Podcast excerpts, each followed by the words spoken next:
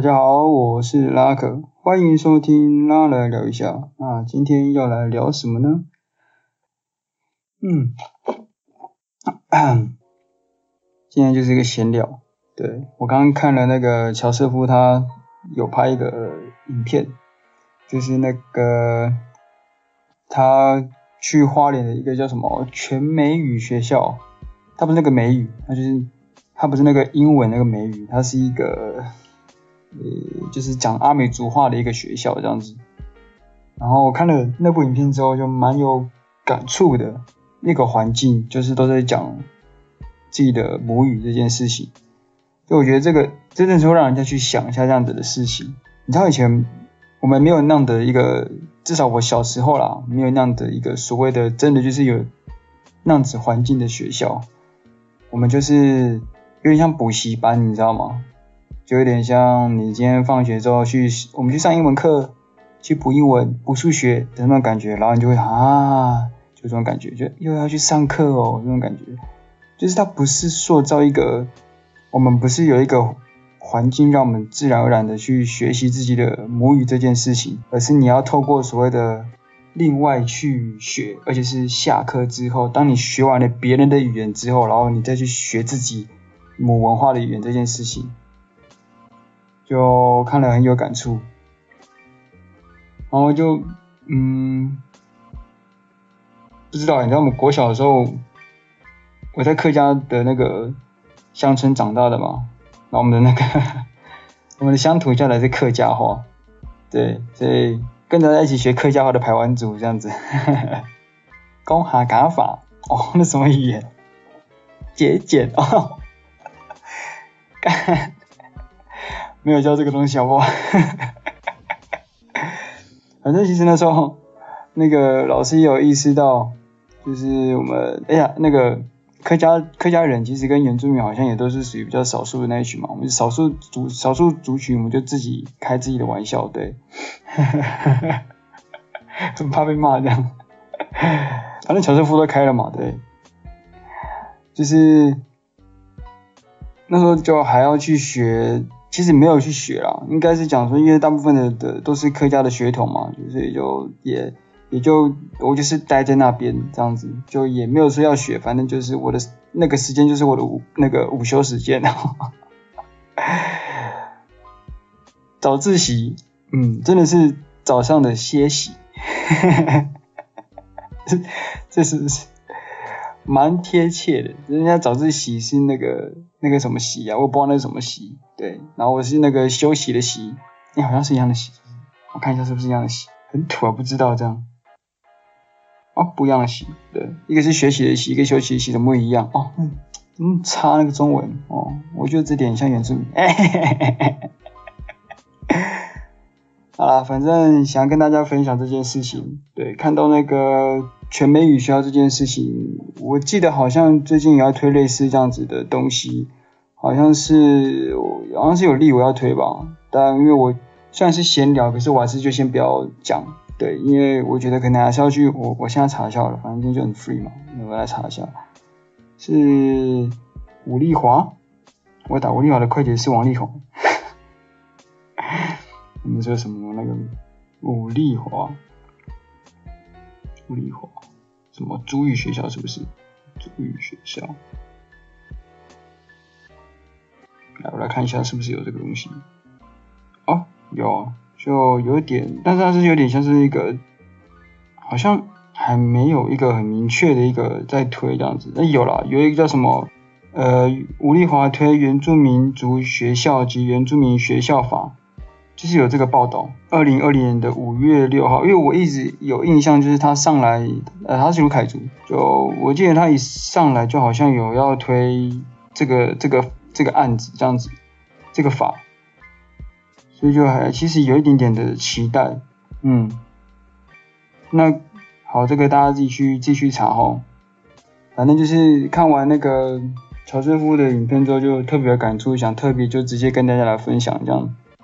然后乔瑟夫那个时候也看到有一个什么阿美族的绘本哦，他那个全美语学校，他看那个阿美族的绘本，然后他就说他自己也想要，以前他就他就说什么，诶，以前看到都是为什么都是在讲别人什么中文的绘本啊，英文的绘本啊，可是都没有属于我们自己的呃语言的绘本。他就在想这件事情，然后他看到阿美族的的那个绘本之后，阿美族语的绘本之后，他就说我也想要有一个排湾族语的绘本，因为乔瑟夫是排湾族的嘛。他说我也想要一个排湾族语的绘本，然后那个内容是讲论马克思主义与悲伤妇人的的关系，不是？好了，这是他自己在开玩笑，这不是我讲的，那是他讲的。对，反正我记得排湾主语的绘本是有了。我刚刚在看那个原，至少我我我有知道这件事情是在，好像也是吴丽华吧。哇，吴丽华其实真的是做蛮多事情。他之前是泰武国小的校长，看一下，有啊，什么自己的课本哦，原民教材，对，就有点像是这样子的概念。这也是吴丽华那个时候，吴丽华吴丽华去有去推的一个。一个教学方式，这个蛮久之前的，二零一五年的，因为他在泰国国小的时候就有去做这样子的事情，我就觉得这没错，就是我们应该也有自己的绘本这件事情。其实这个这个其实一直都有啦，其实一直都有人在做。嗯，我在上那个什么课啊，计划课的时候，我就认识一个在在里那里的一个出版独立出版社，他们就是在画这样子的绘本，就觉得蛮蛮感动的。她自己，我记得她好像不是原住民，我记得她不是，但是她她丈夫是，不过我记错就算了啦。对，反正她是跟着她的丈夫一起去做这样子的事情，我就觉得哇，蛮觉得蛮有意思的，也蛮感动的。那我其实自己也也也有，我自己也会画画，然后我之前有帮，我之前去蓝屿的那个宣教的时候。我自己本身没有过去，但是我我场勘的时候有去，跟我朋友去。实际上的活动当天我没有去，但我有去帮他们画绘本，然后绘本当然是中文的啦。就是我刚好突然想到这件事情，我就觉得，嗯，也许我们也可以出我们自己，就是自己排案组，就是我们自己有一个自己的排案组的绘本。这件事情其实也放在我心里面有好一阵子了吧。虽然不一不见得一定是罗马拼音的绘本，但就会是那种。我自己心里面有一个主题啦，但因为碍于这跟我的论文有关系，所以我就不先讲。嗯，就是论文侦查不公开。什么叫侦查不？一直用人家的词这样。这个这个梗啊，上次有用过了。反正我就是我想要画画这样子的排湾族的文化的故事，这样。那我我自己亲戚也有想做这样的事情，但我不讲是谁。对，没关系，就我觉得大家都一起去做这样的事情，其实就还蛮蛮不错的，就一起去传承我们自己的文化，用不一样的方式，用绘本，用自己喜欢的方式，用歌舞都可以。那我最喜欢的是那个，不知道大家有没有听过那个阿豹这个歌手，就他也是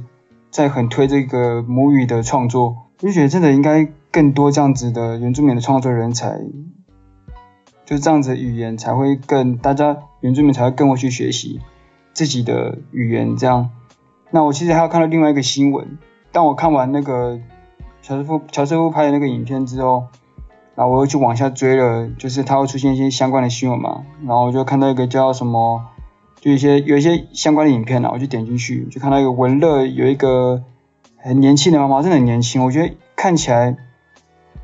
应该才四十出或是三十七、三十八吧，我不知道，反正他就很年轻。然后他已经在说，他也是很流，算是蛮流利的在说母语。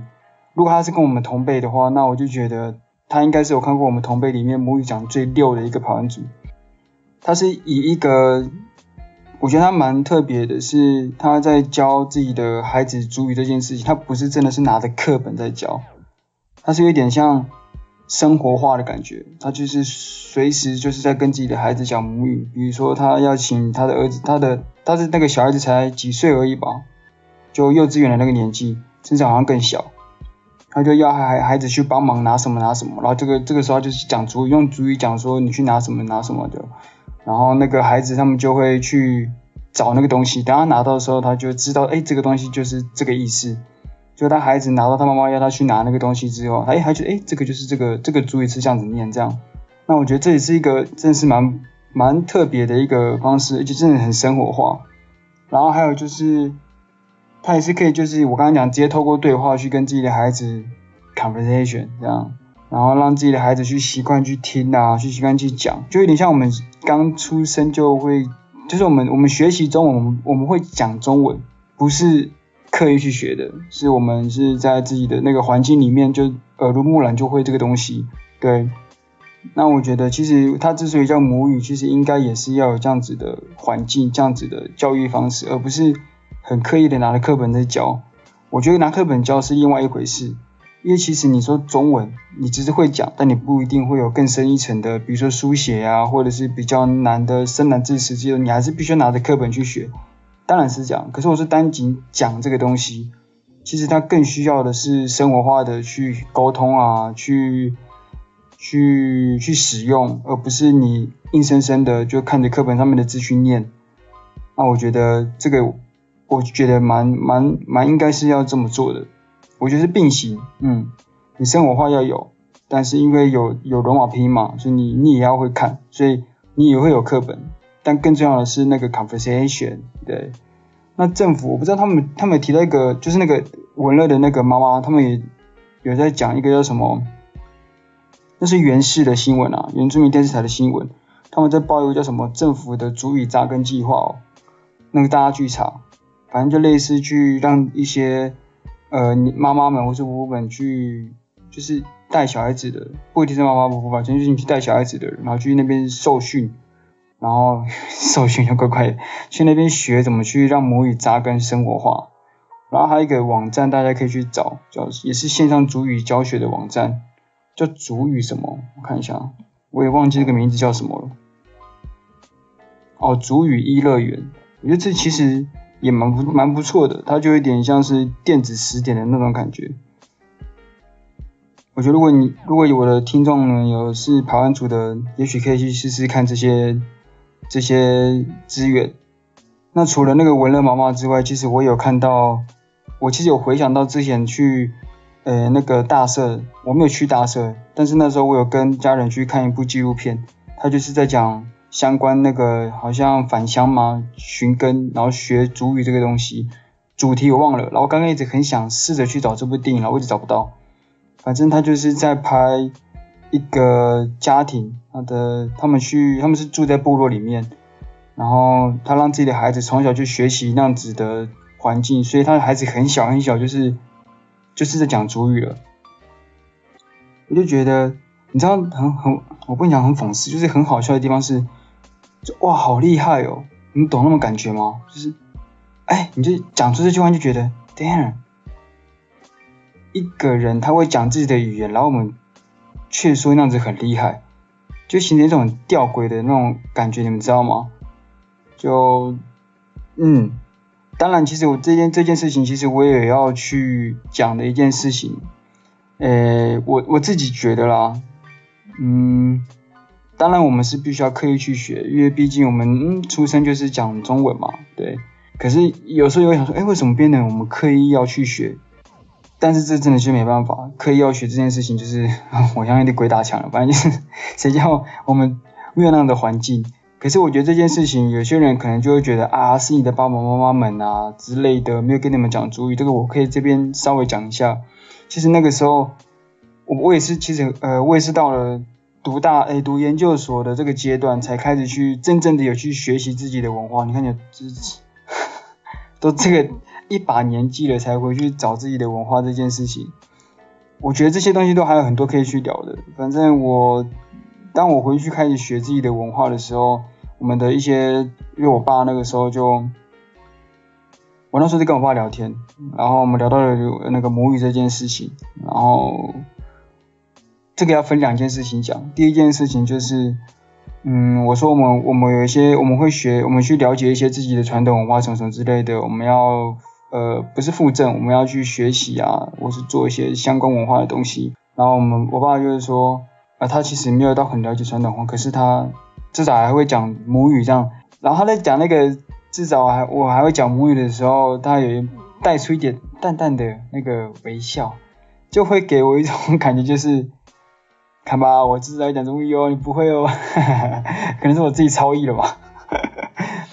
我觉得我爸应该没这样想啊，但是呃当下如果在那个感觉那个那个语境的时候，你就觉得啊、好像他讲那句话是这样子的意思这样。但是我不能去揣测嘛，我只是说就会更去想说，damn，就这件事情居然是可以拿来说，我至少还会讲主语，我就觉得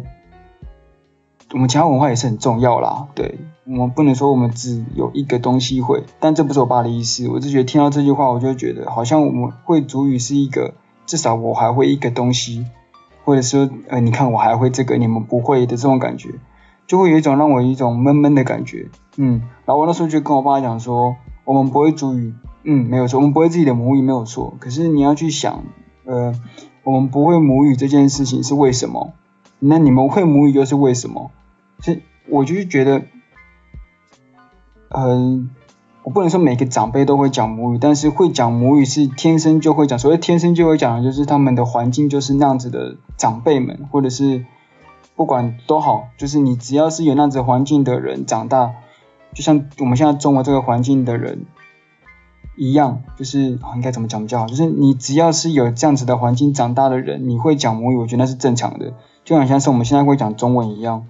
那是正常的，我们不会刻意去跟人家讲说，哦，你看，我不会跟我父讲，我们不会跟奶奶阿公讲说，哦，你们不会讲中文，我们我们会讲中文，我们不会那样，因为我们知道那是我们本来就是因为那样子的环境，所以我们会讲这个话。啊，父母啊，一直讲父母，我们的奶奶阿公他们或是我们爸爸妈妈他们那一辈，他们会讲那样子的语言，是因为他们有那样子的环境。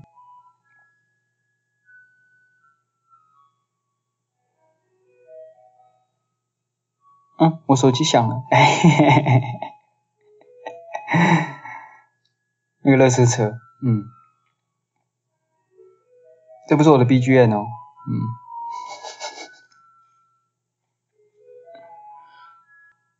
其其实是我在吹口哨，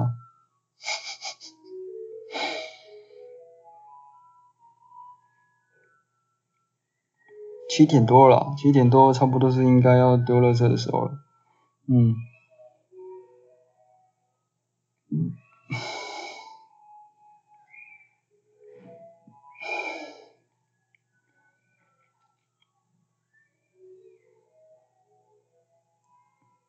我觉得还会好久，可我觉得我现在讲这个东西会不会有点要被这个影响？这样，好了，没关系了，我觉得不想等了，因为其实我等下去教会，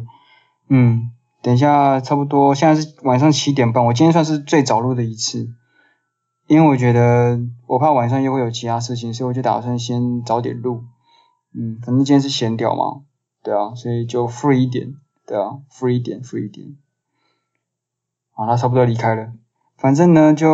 我刚刚讲讲到哪讲到哪里了？我觉得。本来就那样子环境的阿公阿嬷、姑姑就姑姑他们，呃，或者是长辈们，甚至一些我刚刚讲那个大社，或是那个文乐的那个小朋友，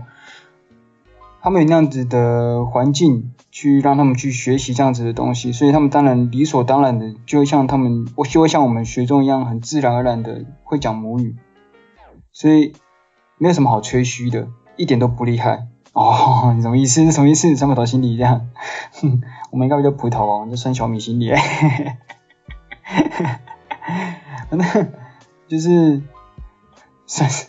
算小米是什么？反正就是，我觉得啦，就如果我今天是在那样的环境长大的，我不会觉得有什么，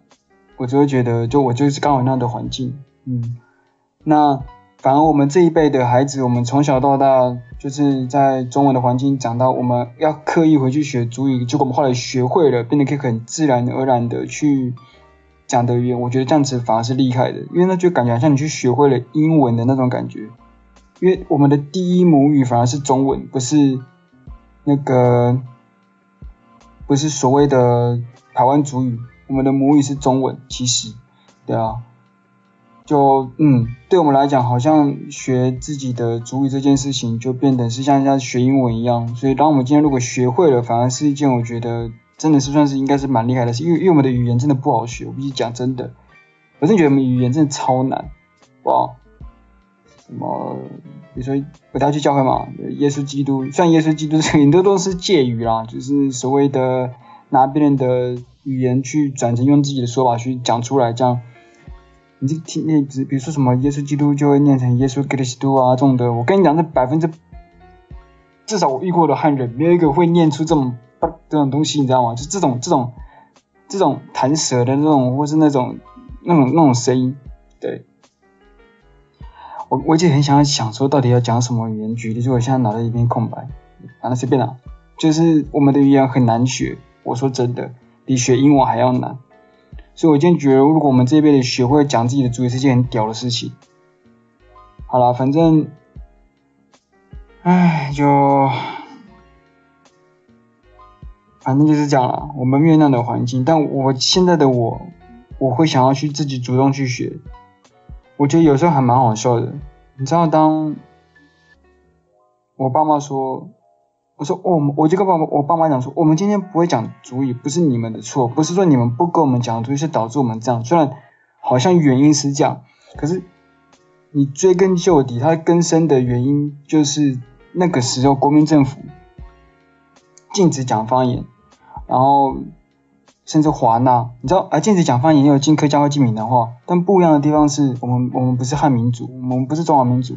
所以当他们的那个汉汉人意识抬头之后，我们就变成那个不能不不能说抬头，而是说他们啊，大大家我觉得有点懒得讲这个历史脉络了，反正就是我们就被讲华纳嘛，我们就被讲成是那种，哎，你不要看我，你你不要听我一下年轻，我国小的时候，我们都会去站那个游乐设施嘛，我们都会去站那个。我溜滑梯嘛，国小的时候，有一次我跟我我跟我的亲戚的家人是读同一间国小，就客家的那个学校嘛。然后那时候我们我们想要去玩一个设施，可是那个设施就是已经有一个一个汉人的小朋友在那边了。然后我们说，哎，我们我我们想要去跟他们一起，就我们想要去玩。然后结果他就站在那个溜溜滑梯的上面看着我们说，西华纳，就 damn。然后那时候就很生气，就跟他互呛这样子。反正你看。哎、欸，你看我，我也没有到很，我二十几岁，好不好？我不想再透露我一次我的年纪了。反正之前已经讲过的年纪大概多大了。但是我们那个年代，一直到我们那个年代，其实都还有被歧视这件事情。虽然那个时候我国小一年级嘛，二年级就也没有到那么严重，可能是他自己个人的问题。那个时候的环境其实已经很好了，我觉得是他个人的教育家家教问题。反正你就会知道说，其实还是当当爸妈他们不会讲。不会选择跟我们讲族语这件事情，是那个时代的氛围，因为不不仅是禁止讲母语这禁止讲方言这件事情，我们还有另外一个因素，是因为我们被歧视，对，所以导致说，甚至我们爸妈那年代有很多的一，甚至有一有一些我知道的艺人，他们是不承认自己是原住民的，你就知道这件事情有多严重。所以我跟爸妈讲说，今天我们不会讲族语，并不是。有时候我爸妈会觉得说，当我们在跟他，当我当我在跟他们聊这件事情的时候，他们觉得说，哎，我在怪他们，那么因为他们没有跟我们讲族语，所以我们不会讲。呃，不是那样，对，就是因为我知道为什么你们不会跟我们讲族语的那个，那是一种习惯，对，因为从小他们就在那样子的歧视环境下面，所以就自然而然的，就好像讲中文是一件讲台语是一件很厉害的事情，讲中文是一件很厉害的事情。甚至你就会，我爸妈也说，难道没有送我们去学主语吗？他说难难道没有送我们去学主语吗？但是这听起来是多么的刺痛，你知道吗？就像你难道没有送你去学西班牙话吗？啊，难道没有送你去学英文吗？难道没有送你去学数学吗？就有点像这样的感觉。就啊，damn，是爸妈，其实你们你们会讲母语，你们可以直接跟我们讲母语，你们就自然而然的跟我们讲母语，就我的心里就会这样的感觉。但我知道他们有时候变得习惯了不跟我们讲的原因是什么。但当我们爸妈反过来去讲说，难道没有送我们去学珠语吗？我心里想说没有，那个是因为刚好那个课程让我们去学。对，反正是另外的事情啦。反正是我爸妈他们去讲这样的事情的时候，他们没有那个意，但是听起来就会很刺耳。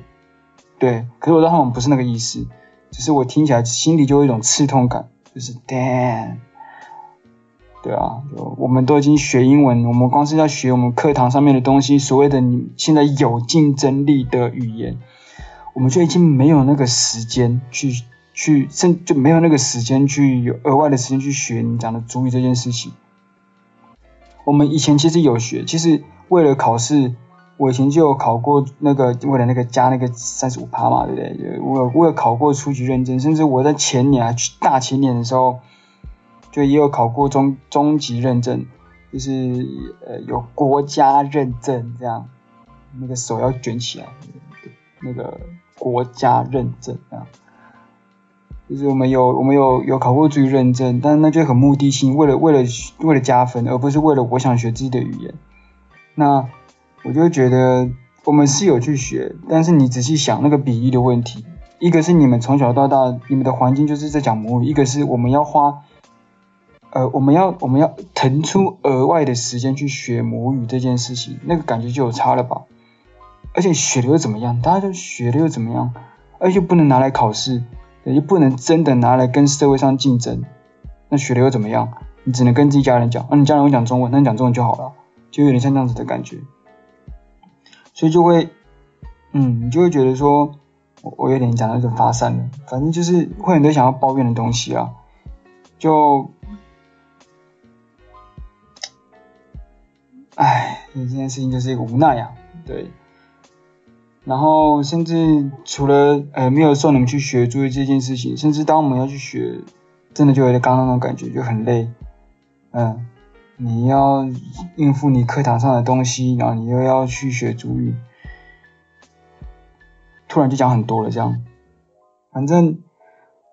我不想再讲这边了，我就只想讲说，也许有人说什么学母语啊，你不如去学英文啊，英文比较还有竞争力，你学英文还比较有竞争力啊，你还可以当总统这样，就甚至有人可能会说什么啊，母语没了又不会怎么样，对不对？可是我觉得，就像那个。那个乔瑟夫刚刚拍那个影片，就是全阿美族语的那个学校的老师，他说的就我觉得蛮好的。他就是说一个语言就等于一个思维，你多一个思维看世界总比只有一个还好。可是这时候就有人反驳说，那你学英文也是多一个世界啊？那为什么那个世界是眼睛的那个世世界？那为什么一定得要母语？还是没有解决刚刚人家讲的母语没了会怎么样这个问题？我觉得这个道理还是跟我之前。讲的那个一样，就是上几集讲的一样。我觉得当多样性消失了，就是当我们的自己的语言消失了，只有一个语言存在，或者它是强势。首先，我觉得这个世界很无聊，这是第一点。然后第二点是那些强势的语言的民族，他们一定多少都会感到优越。啊，我相信你们你们明你们明白我的意思啊，对，就他们就会一种优越感嘛，对。可是我我必须这么讲啦，就这每不是每个人都有那样的心态，但。只要有一个就会很可怕了，我只能这样讲。你就像我们刚刚在站那个我国小那个时候，我刚不是有讲，只要有一个就很可怕了，嗯，就会产生霸凌。对，你看我们就被讲华纳嘛，虽然只有他一个，可是就会产生冲突。只要有一个就会有冲突，那冲突就会扩大嘛。如果没有好好制止，没有好好处理的话，反正我觉得是这样子。嗯，其实今天就大概是这样，然后。嗯，我觉得我自己其实也会想要去学学母语，我甚至有想过就是自己开始去学，甚至我可能以后如果我有小孩了，我要跟他一起去一起一起去学母语，一起成长，对，